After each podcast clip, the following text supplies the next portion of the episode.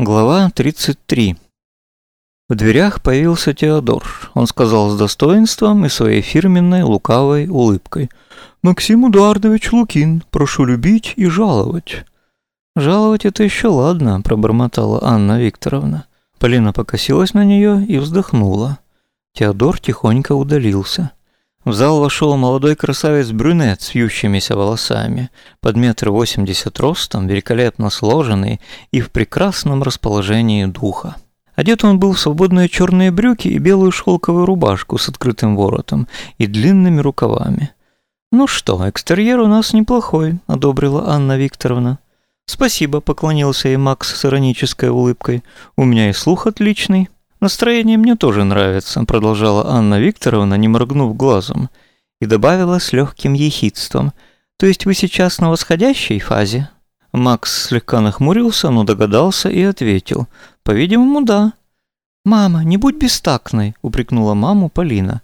«Ничего, ничего, мужчина должен уметь держать удар», – сказала Анна Викторовна. «Полностью согласен, а женщина должна уметь ударять», – поклонился ей Макс особенно такая, как вы. Вот видишь, держит и отвечает, сказала Полина. Анна Викторовна усмехнулась. То есть мы сегодня начинаем с драки? Раздался веселый вопрос на весь зал. Макс быстро развернулся и тут же сделал стойку, вытянувшись вперед, как гончий пес.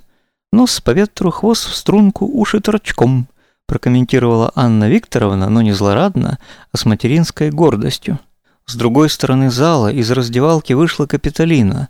На ней было полупрозрачное воздушное одеяние цвета морской волны, а под ним обтягивающий гимнастический костюм телесного цвета, из-за чего издали она казалась обнаженной.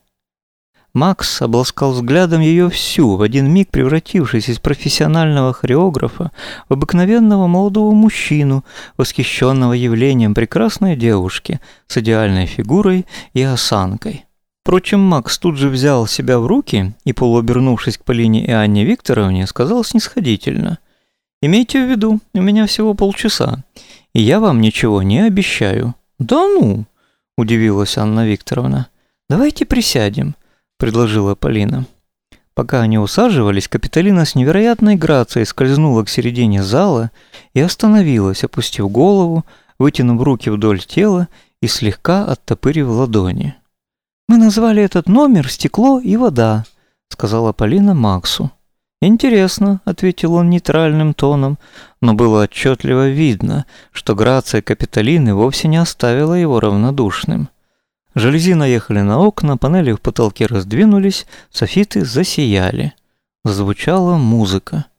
Ее первые такты были построены на диссонансах и поэтому резали слух точно как стекло.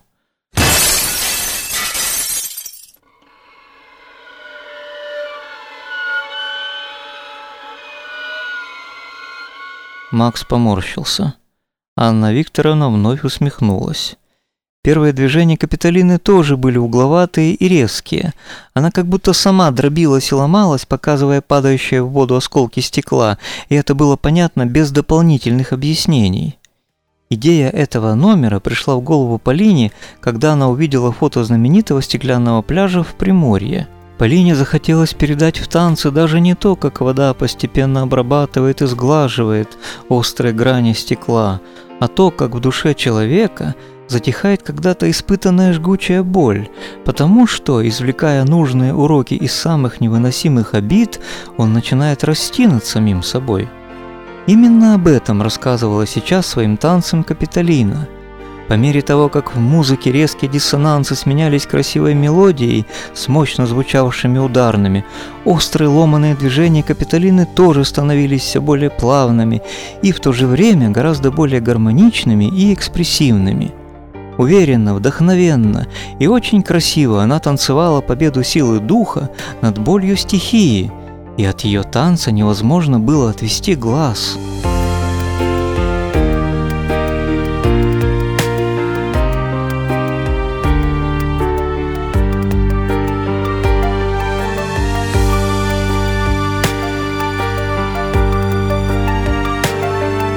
Он затягивал, услаждал и очаровывал, поэтому Полина с огромной радостью наблюдала за тем, как лицо Макса все ярче сияет восхищением, а глаза разгораются внутренним огнем. Анна Викторовна посматривала на него уже не с ехидной усмешкой, а с улыбкой гордости, но Макс этого не замечал, весь поглощенный танцем Капитолины, который уже завершался. Осталось только несколько тактов – Капитолина одним движением сбросив свою накидку, заструилась и заблистала под музыку, как пенная вода прибоя под ярким солнцем. И вдруг Макс вскочил с места и присоединился к танцу Капитолины, подхватывая и продолжая ее движение так, что вся композиция в целом приобрела еще более завершенный и экспрессивный вид. «О, наш пострел все-таки поспел», – тихонько сказала Анна Викторовна. А Полина ничего не сказала, стараясь запомнить каждое движение двух танцующих фигур, чтобы потом передать их на бумаге и картоне в точных линиях и красках. Танец завершился. Музыка затихла. Свет софитов погас. Полина и Анна Викторовна зааплодировали. Макс и Капитолина застыли в объятиях друг друга, и Макс сказал ей с чувством, «Вот с кем я хочу поставить новый спектакль, и вот кого я искал всю жизнь». «Правда?» – лукаво улыбнулась Капитолина.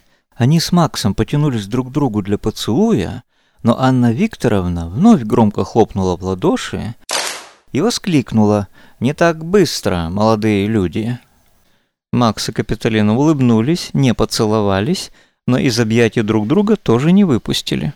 Про себя Анна Викторовна подумала «Нет уж, дорогой, тут тебе не обломится». Эти ее слова Полина услышала совершенно отчетливо – и непроизвольно подумала в ответ. «Мама, ты же видишь, это любовь». Но Анна Викторовна ей вдруг тоже ответила. «Любовь или морковь, там будет видно». «Мама, так мы с тобой слышим друг друга?» Удивилась и обрадовалась Полина. «Лично я всегда слышу и вижу все, что мне нужно», заявила Анна Викторовна. «То есть ты все знаешь?» «Я знаю главное. У меня две прекрасные дочери, и притом младшая, несмотря на ее как бы возраст, еще совсем ребенок и за ней нужен глаз да глаз. «Мамочка, не волнуйся, я буду вести себя примерно и слушаться тебя во всем», встроилась в их мысленную беседу детским голоском Капитолина, но таким каверзным тоном, что Полина громко рассмеялась. Макс посмотрел на нее удивленно.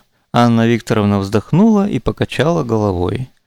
А Иван, который тоже незримо присутствовал при этой беседе, Понял, наконец, что имел в виду Дирдир, когда говорил, что Капитолина продолжает влиять на других людей. Да, она влияет, но не на всех, а только на тех, кого она любит, кто ей дорог и кто сам готов расти над собой.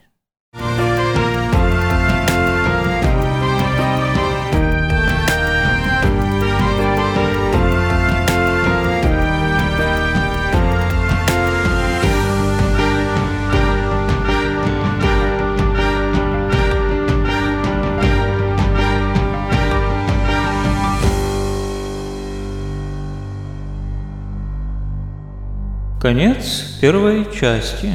Продолжение последует скоро.